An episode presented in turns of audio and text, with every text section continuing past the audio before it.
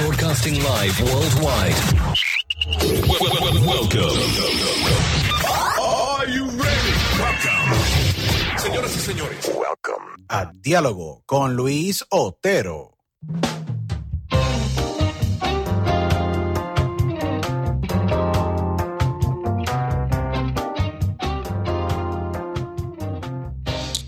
Bueno, saludos a todos los que nos escuchan a través de Diálogo con Luis Otero. Aquí tu host Luis Otero, agradecido con todos ustedes eh, por siempre sintonizarnos eh, en nuestros episodios. Tenemos más de 150 mil oyentes, así que agradecidos con todo su apoyo. Eh, síganos en nuestras redes sociales, arroba Diálogo con Otero en, Twitter, en Instagram y en otras redes sociales, al igual que me pueden seguir en mi red social de Luis Otero en la personal, en Instagram y en nuestro website, Diálogo con Otero, y en más de 28 plataformas alrededor del mundo. Así que agradecidos con todo su apoyo. hoy tengo una gran eh, actriz eh, invitada. Eh, ella es una gran latina que ha salido y ha sido actriz en proyectos como Married Sex, Frank's Dead, Word Kill, Love the Enemy, Carlos, Teen Wolf, um, NCIS, Bunny, Snitch, The Red Road, The Cure, uh, Jane the Virgin, SWAT. Uh, you name it, como yo digo, en un sinnúmero de proyectos de alta envergadura, al igual que las películas Two Guns, uh, Black Hats. Eh, para mí es un gran honor tener durante el día de hoy en esta entrevista eh, y para mí es un gran placer a la gran actriz ganadora de premio, Doris Morgado. Saludos, Doris, bienvenidas aquí a Diálogo con... Buenas, Saludos. Pues muchas gracias por tenerme aquí, Luis. No, gracias a ti por aceptar la entrevista y por aceptar la invitación de estar aquí. Nosotros, si escuchan mi background, es que allá pues eh, estamos transmitiendo desde mi hogar, todo el mundo en cuarentena, eh, lamentablemente por lo que está ocurriendo eh, en Estados Unidos y en el mundo entero con esto del coronavirus, pero tú y yo estamos teniendo un diálogo sobre, tú, vamos a tener un diálogo sobre tu carrera, todo lo que has hecho y un sinnúmero de, de proyectos más. Así que gracias por aceptar la invitación de nosotros. Si escuchan mi background, van a escuchar a mi hija posiblemente, pero aquí estamos. que, que, esto es lo chévere de diálogo. Y todo esto es lo chévere de diálogo. Yes. Eh, Doris, eh, gran actriz, lleva muchos años en la industria. Proyectos como Snitch, con el gran Dwayne Rock de Johnson, Two Guns con el gran Mark Wahlberg y uh Washington, Logan con el gran Hugh Jackman, eh, ha trabajado con personas de alta envergadura, una gran carrera, tú sabes, estamos hablando de que son más de eh, un sinnúmero de, proyectos, estamos hablando de una carrera envidiable. ¿Cómo llega Doris Morgado a, tener esta gran carrera que tiene actualmente eh, en los escenarios de Hollywood? Bueno, eh, gracias a Dios eh, que tengo la carrera que tengo ahora y, los proyectos, no solo que he tenido, sino los que están por, por empezar cuando toda esta cuarentena se acabe. Em, yo empecé, eh, mucha gente no sabe esto, pero yo tengo mi título Bachelor's Degree en maestría de, de primaria para niños y cuando terminé mi carrera, me mudé para, para Atlanta porque eh, me había acabado de casar y mi esposo cogió una promoción allá. Y aunque era maestra, yo siempre había querido ser actriz, lo que en mis ojos yo siempre pensaba tenía la, em, eh, ¿cómo decir? El, el, la idea equivocada de que para uno poder ser actor o actriz, tenías que tener un título de, actor o actriz en una escuela de las artes o tenías que empezar desde niño siendo actor o actriz. Entonces cuando me mudó para Atlanta, em, me mudé en el verano, entonces no podía empezar mi maestría. Y me puse a ayudar a un amigo que tenía una revista, eh, le estaba tomando fotos a los clientes de él que son concesionarios de auto y ahí me tropecé con un muchacho y él me dijo, o sea, estábamos hablando, me dijo que él era actor y le dije, ay, qué envidia. Yo, tú sabes, yo he hecho obras teatrales, pero nada profesional porque no tengo mi título de ser actriz. Y él me dice, eso no importa, uno puede ser actor cuando le dé la gana, no tienes que tener un título de una universidad, ni tienes que haber empezado de este niño. Es más, ve a esta escuela que está como a tres cuadras de aquí y empieza a tomar clases ahí y, ahí vas a conocer a la gente. Y ahí en verdad fue donde empecé como un mes de estar en las clases de actuación, eh, conociendo a diferente gente. Eh, mi profesor me recomendó a la agencia de él y al mes de estar con la agencia de él, em, hice mi primer em, eh, comercial nacional de Days em, con otros estudiantes. Me decía, mira, ve, hay unas universidades que son para, para personas que quieren estudiar ser directores. Ve a esas escuelas y audiciona para los proyectos de ellos.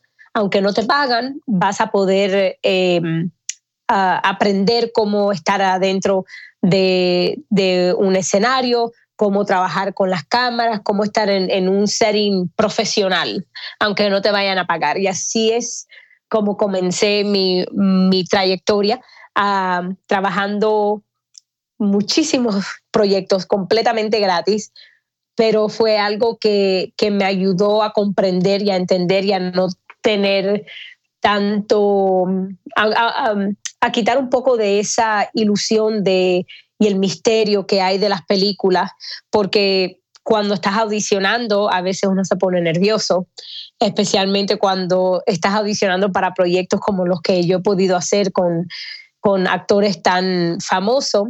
Si ya tienes, si has tenido un poco de experiencia en, en otro, en, en otras partes, te ayuda un poco más. No, y es increíble lo que tú mencionas porque eh, básicamente de, eh, Atlanta, un mercado eh, pequeño, eh, comienzas tu formación actoral eh, exactamente en Atlanta y has llegado súper lejos. O sea, Dori, tú has trabajado con Mark Wahlberg, Denzel Washington, John Travolta, Dwayne Johnson, uh, The Rock, el gran actor The Rock, que ha sido a veces tú te pones a imaginar, son, eh, eh, son tantos créditos, o sea, esto ha salido exactamente para, para que tengas más o menos una idea, como yo le digo, mira, vamos a, vamos a ver, then let's go back a little bit y entender un poco, tú has estado en más de 78 películas actuando. 78 películas. Desde tus comienzos en tu carrera, desde el año 2007, comenzaste con un cortometraje, luego con House of Pain. Ese fue tu segundo rol. Como que eh, eh, House of Pain, eh, un, rol en House of Pain, luego Paperboy, Sleepfrog, y ha sido una gran carrera. ¿Cómo llegas? ¿Cómo haces el brinco del mercado de Atlanta y decís, mira, voy a hacer el, brinco, estoy aquí en Atlanta, eh, soy latina, voy a darle un chance. Tomar ese, ese, ese chance de, salir de Atlanta y fuera de tu comfort zone para entrar en proyectos grandes o audicionar es, un, es una decisión bien fuerte, con mucho valor para tomarla. ¿Cómo fue ese brinco para tú poder hacer la transición y entrar a un mercado tan grande como el mercado de Los Ángeles y el mercado de Hollywood en sí, de producciones allá? Sí, bueno, esa es una buenísima pregunta, Luis. Em, cuando yo estaba en Atlanta fue en el 2009 que yo me llegué a ir. De, discúlpame, no el 2009. Yo me fui de Atlanta el 2011 así que vine para acá. Antes de eso, todo lo que había en Atlanta eran los proyectos de televisión, eh, que eran los de Tyler Perry, en ese entonces solo tenía dos, y dos proyectos, dos programas de televisión que estaban en, en las Carolinas, que era Army Wives, que yo estuve en ese, y el otro era One Tree Hill, que ya se estaba acabando esa sesión en todos esos proyectos, cuando ya tú, er, ya tú estás en uno de ellos, ya no puedes regresar al menos de que tu personaje regrese. Entonces, eso ya me empezó a limitar a, tener que esperar a que las películas vinieran a firmar ahí o, en las regiones de eso como eh, Louisiana y las Carolinas, la Florida. Entonces había que esperar que vinieran las películas grandes a firmar ahí para poder audicionar para esos papeles. Y gracias a Dios tenía eh, muy buena eh, representación, que fue eh, yo viviendo en Atlanta, fue cuando yo hice, pude audicionar para la película de Snitch con Dwayne The Rock Johnson, porque esa fue filmada en Louisiana, y la otra fue Two Guns, porque Two Guns también fue filmada en, en Louisiana. Entonces, al estar viviendo cerca de ahí, tuve la oportunidad de poder audicionar. Ahora ya después que hice esas películas, eh, lo único que tenía que hacer, ay, también hice, disculpa, se me olvidó, em, que fue eh, Pass, que fue la comedia, y la otra fue eh, Google. Entonces, eh, Google, The Internship. Sí, que fue, fue, tremenda producción. de Internship es sí, una tremenda sí, Una, exactamente. entonces ya después que esas películas se, se firmaban, unos estaba ahí esperando. Yo tengo la suerte de ser eh, eh, completamente bilingüe en el inglés y en el español, que me ayudó mucho a abrir las puertas, pero ya había llegado a un punto donde nada más estaba viniendo, tenía que esperar no solo que viniera una película, sino también que viniera una película que tuviera un personaje con que fuera yo de, que, de la edad de poder hacer esa edad y que fuera latina. Entonces eso se fue limitando porque en ese entonces no habían tantos papeles eh, que, que se abrían para, para nosotras. Y me senté con mi esposa y le dije, ok, si de verdad voy a hacer esto eh, full time, si lo voy a hacer eh, como una carrera, tengo que irme a un mercado más grande. Entonces las opciones eran Nueva York o Los Ángeles. Yo soy cubana, me crié en Miami, no me gusta el frío. Para nada. Y yo, y yo radico acá en el, noreste. Yo radico acá en el noreste de Estados Unidos y yo te entiendo completamente, ya que estamos hablando de que aquí los inviernos son sumamente horribles. Brutales. Yes. Yes, y para mí yo no, no me podía imaginar yendo para allá. Yo había ido varias veces a, a Nueva York, mi hermano vivió allá un tiempo y había ido eh, como el mismo en el verano, que había ido en, los inviernos y en ninguna de las dos temporadas me gustaba. No, no me gusta eh, una, población, una población tan, tan grande. Yo necesito un poco de espacio para respirar. Entonces, eh, la otra opción era el mercado de, Los Ángeles. Y, no te miento, mucha gente me decía, tú estás loca, tú estás trabajando aquí tanto, imagínate, tú eres como un pescado grande en un, lago pequeño, aquí todo el mundo te conoce, tú sabes, ya yo había llegado al punto de que yo podía, eh, me podían dar un papel sin tener que audicionar, porque o había trabajado con la persona o con alguien que conocía esa, al productor o al director, entonces ya mi nombre era conocido y se me hacía mucho más fácil. Entonces, eh, de verdad que me tuve que poner a pensar y, yo soy de la filosofía de que lo que está para uno nadie se lo va a quitar. Y yo siempre, yo escuché el, un refrán un día que alguien eh, dijo, leí, que uno tiene que saltar y Dios o le va a dar ala para que huele o le va a poner una, eh, una red abajo para que, para que no caiga al piso. Tienes toda la razón. Y eso fue mi mentalidad. Y le dije a mi esposo, eh, nos vamos a ir eh, eh, de aquí a un año, vamos a preparar todo para, para irnos para allá. Y fue la mejor decisión que hice por varias razones.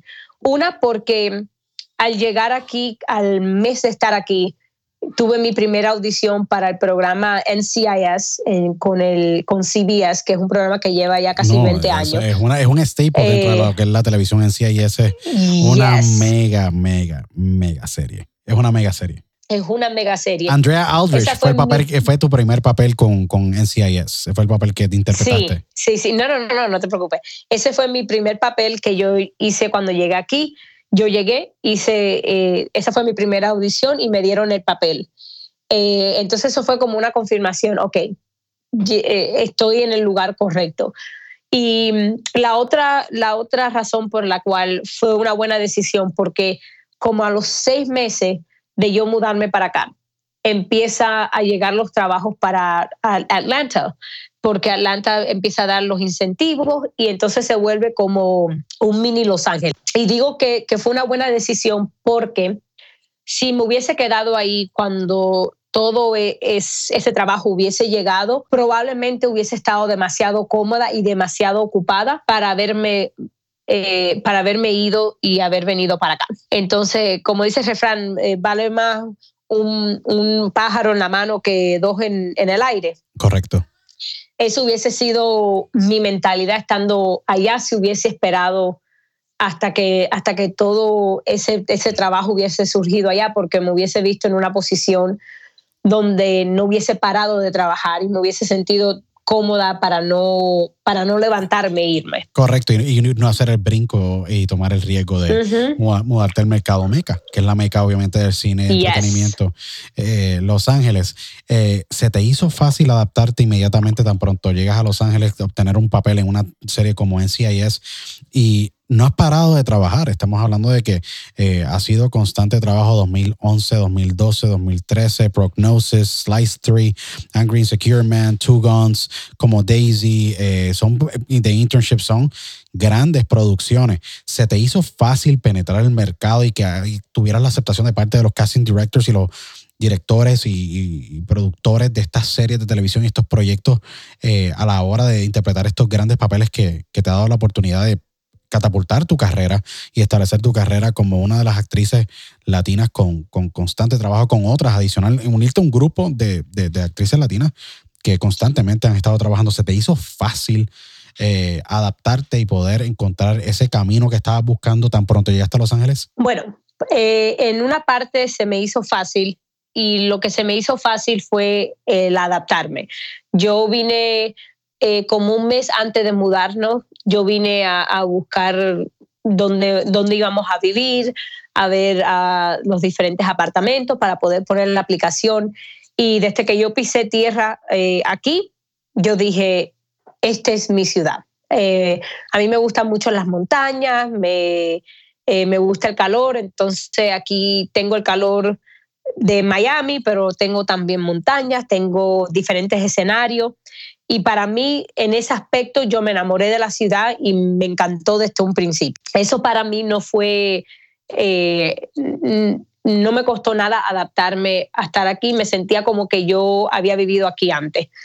Ahora, lo que es la parte de, empezar a trabajar más, no, fue, eso fue un trabajo y sigue siendo un trabajo porque hay tantas agencias, eh, agencias no, tantos eh, casting directors, casting offices y, mm, tú puedes estar en buenas con un casting, eh, una oficina de casting, pero y hay una persona dentro de esa oficina con que te ama y le encanta, pero esa persona se va para otra oficina, entonces ya esa oficina que tú estabas yendo tanto ya puede ser que no estás yendo eh, al, al, mismo, a la misma cantidad que estabas yendo antes, pero ahora tienes otra oficina que se te están abriendo las puertas.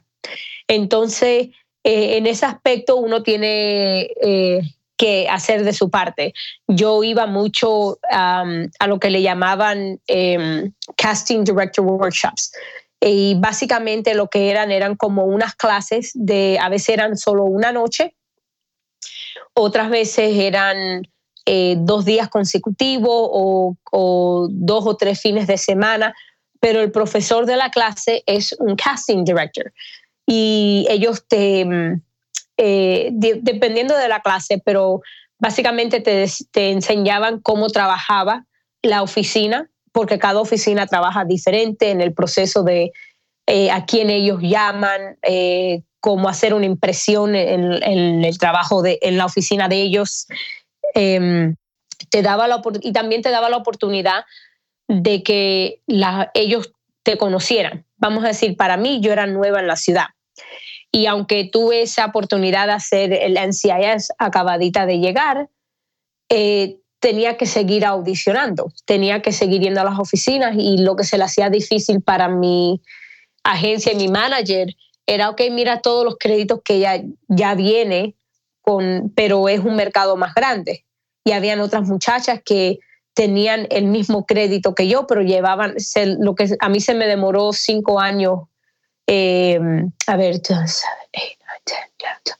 sí, lo que, se, lo que se me demoró cuatro o cinco años alcanzar, había mujeres que estaban aquí, que eran completamente bilingües y habían estado aquí 15 años y tenían las mismas, los mismos créditos que yo, pero habían tenido 15 años de crear esas relaciones con los casting offices. Entonces ellos decían, bueno, tengo a Doris que tiene 20 créditos, pero tengo a fulana de tal que tiene también 20 créditos, pero a ella la conozco y a Doris no la conozco. Wow. So que te podías enfrentar con ese tipo de, de barrera. Eh, pero es que es un mercado, yo creo que muy grande, por eso es que puede representar un poquito de, ese tipo de, reto a niveles de cast.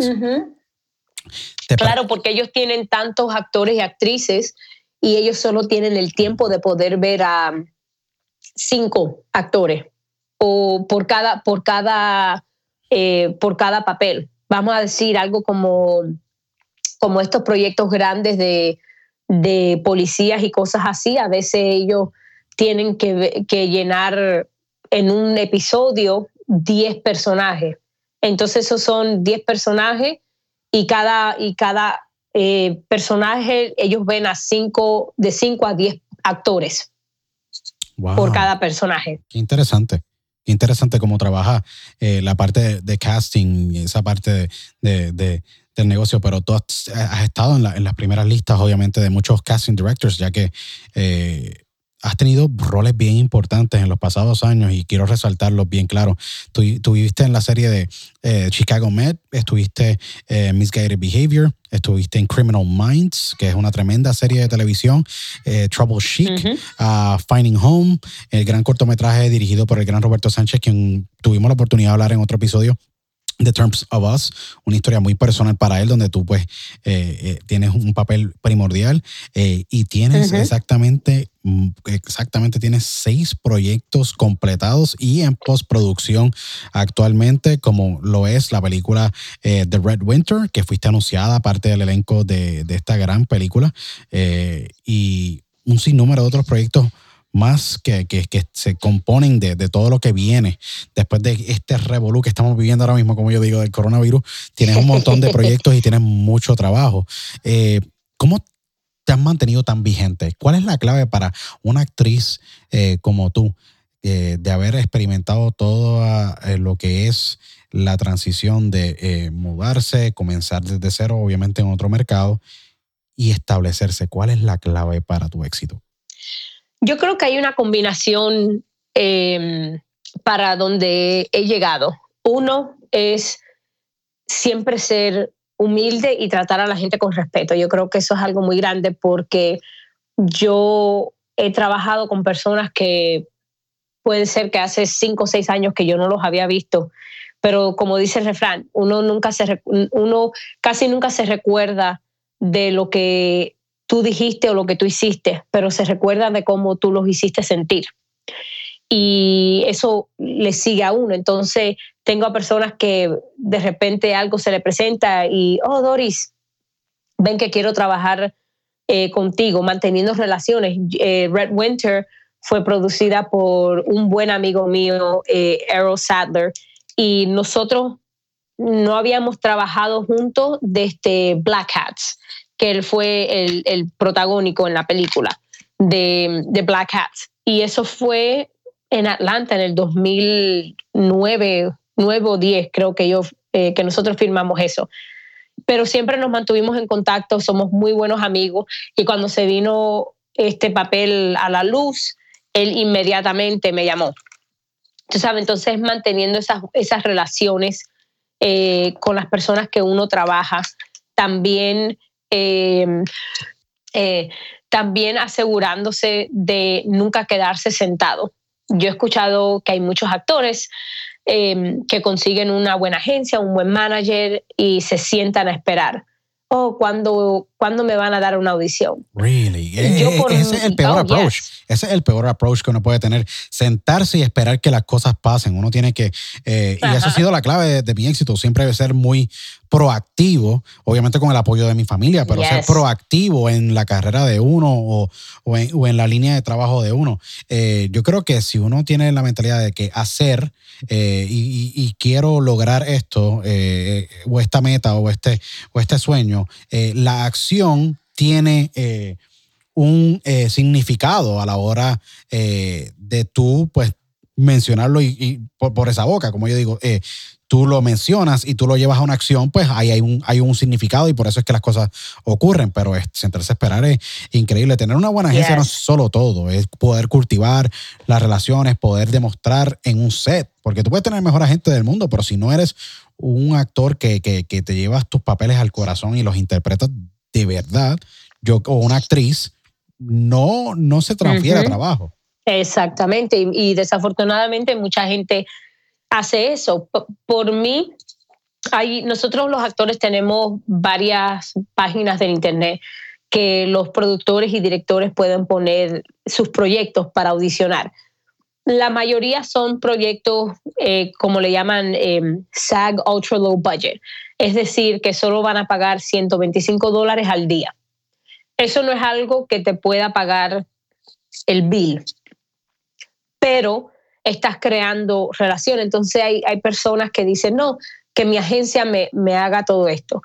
Por mí, yo, me, yo tengo a mi agencia y a mi manager, que son buenísimos, me consiguen bastante trabajo, pero a la misma vez yo estoy buscando audiciones para yo misma hacer, para yo misma empezar a conocer a otros directores, a otros productores, que probablemente en estos momentos eh, tengan un proyecto que no tenga muchos fondos, lo único que me pueden pagar son 125 dólares, pero si es un libreto que está espectacular, con un personaje que todavía no he hecho, pero he querido hacer, ya eso me abre las puertas a no solo poder trabajar con un director que puede ser que el día de mañana sea el next eh, Steven Spielberg, pero a la misma vez me da, eh, me da la oportunidad de hacer un papel y cuando yo tenga eh, ese footage de la película, ya ahora mi agencia tiene algo para poder venderme para este personaje.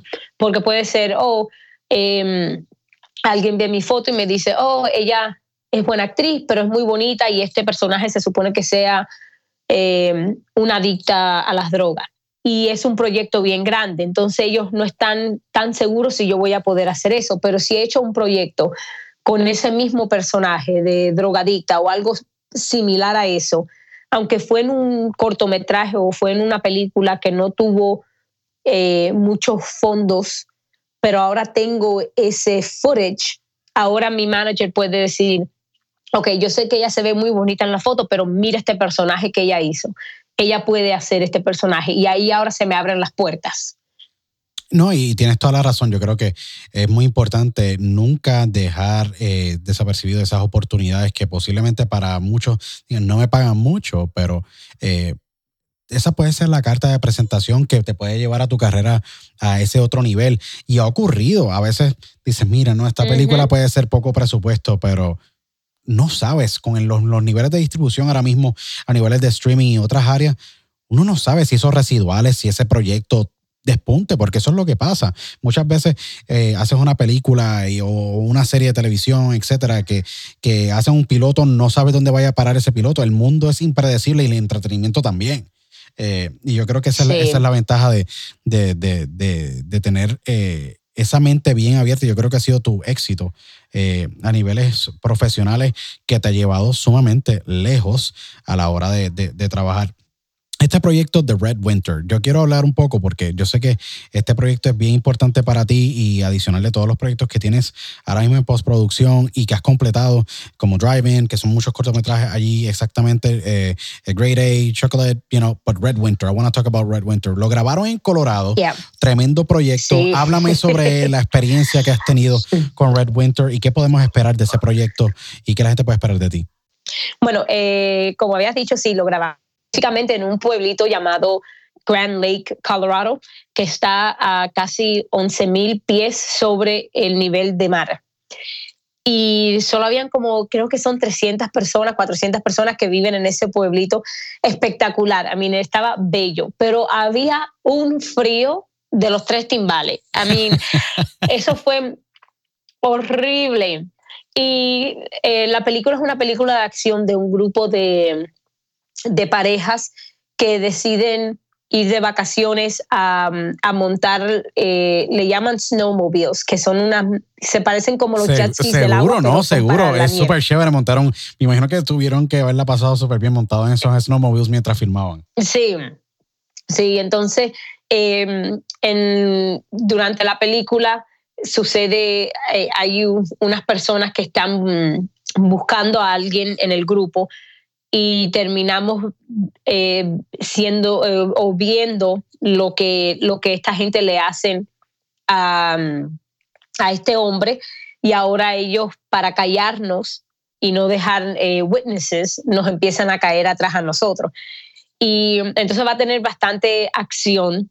Eh, la película está Vernon Davis, que es el, el ex NFL player eh, que jugó para los Redskins y para los 49ers. Seguro que sí, que interpreta el papel de Daniel en, la película. yes, correcto. Y, tú interpretas el papel de Ashley en la película. Sí, yo interpreto el papel esa. Yo soy una newlywed acabadita de casarme. Estamos ahí como de, no de honeymoon, pero tú sabes, como para fiestar un poco con mi, con mi esposo que eh, Gerard, que está eh, hecho la película, o el actor es eh, Joseph Riley.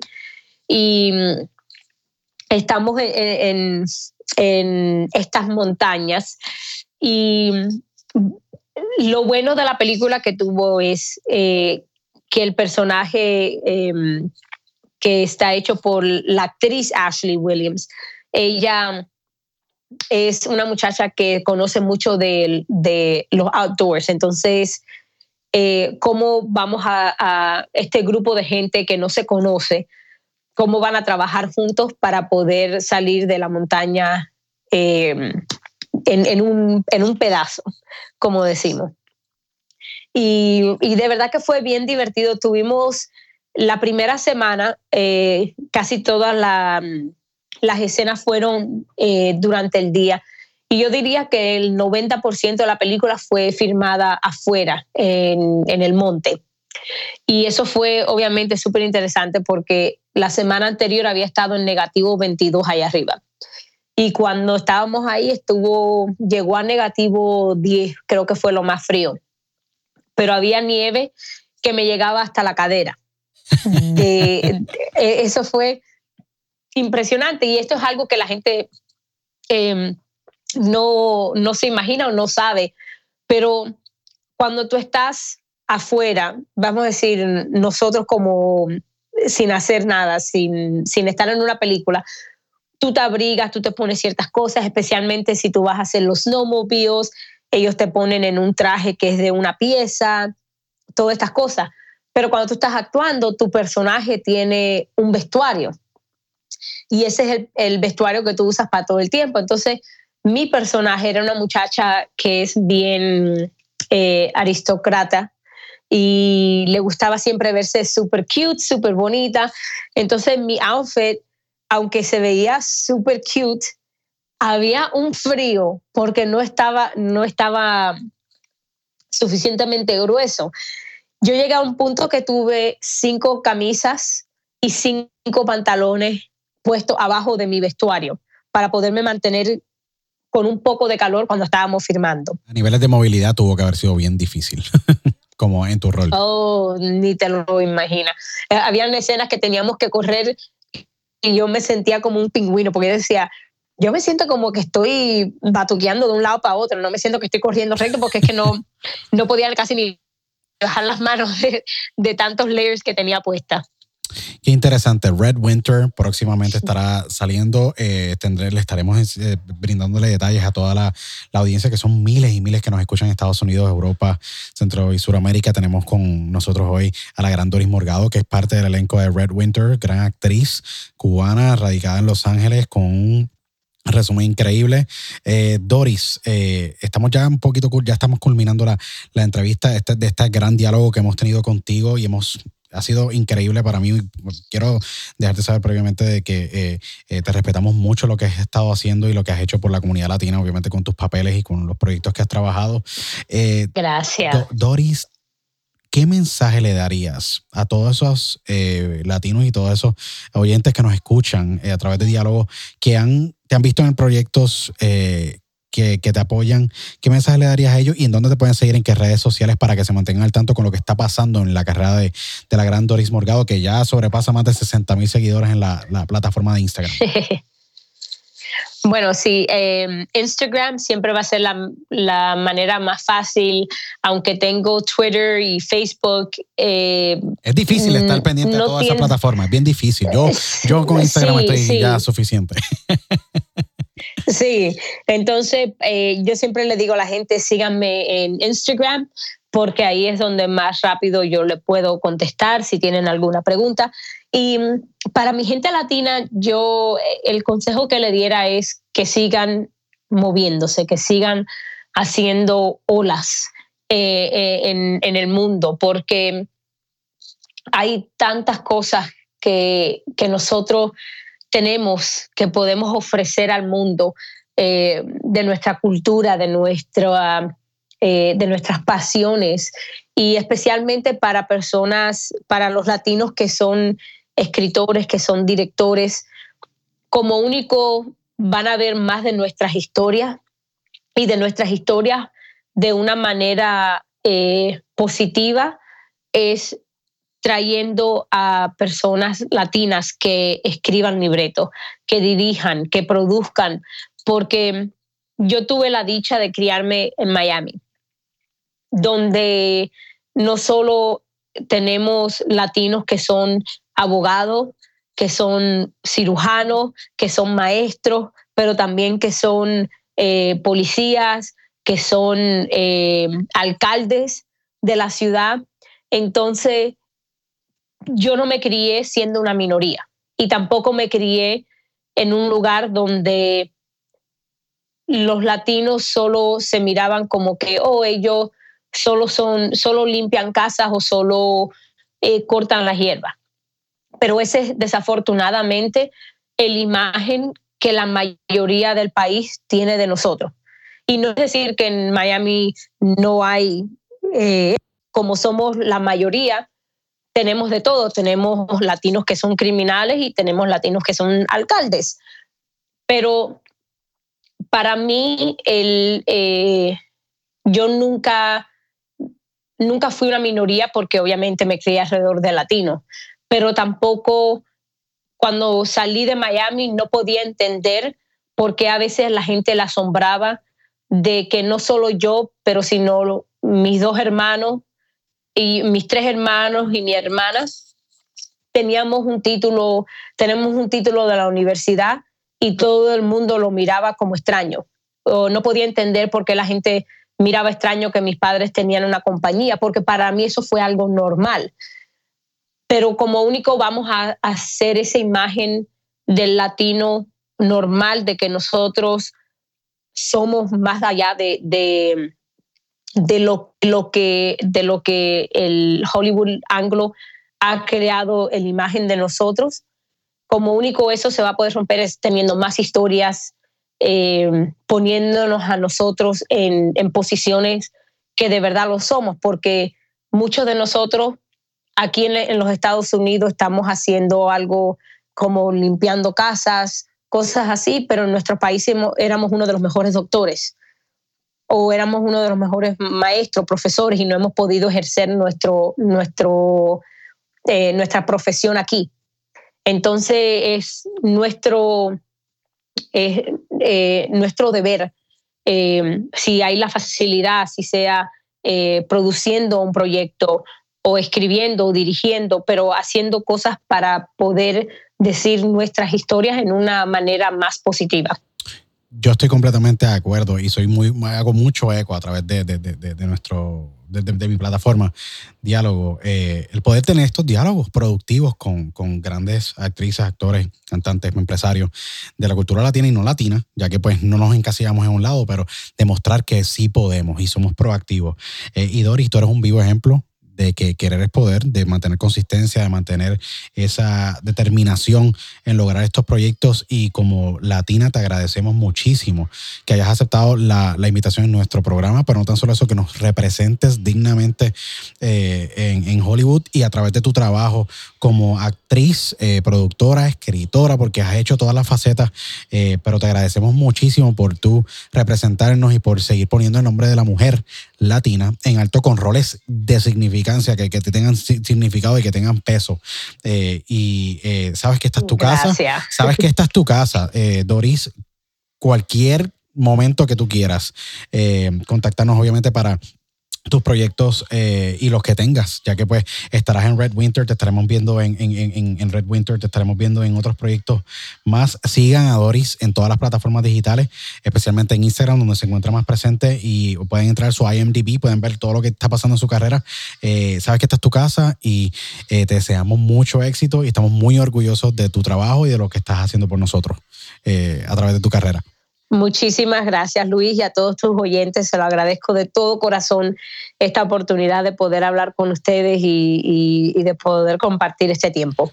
No, y agradecidos nuevamente contigo, Doris, a todos los que nos escuchan, que son más de 150 mil oyentes que tenemos eh, en todo el mundo hasta el momento y seguimos creciendo. Le agradezco porque hayan sacado el tiempo en este eh, para escuchar este episodio con la gran actriz eh, cubana radicada en Los Ángeles, que ha sido partícipe de grandes proyectos con figuras como lo es Dwayne The Rock Johnson, Hugh Jackman, Mark Wahlberg, la gran Doris Morgado, quien la pueden ver en los proyectos como Logan, Two Guns, Snitch, Black Hats, The Term of Us y próximamente en Red Winter. Así que agradecidos con todos los que nos escuchan y nos vemos en la próxima edición de Diálogo con Luis Otero. Hasta entonces, chao.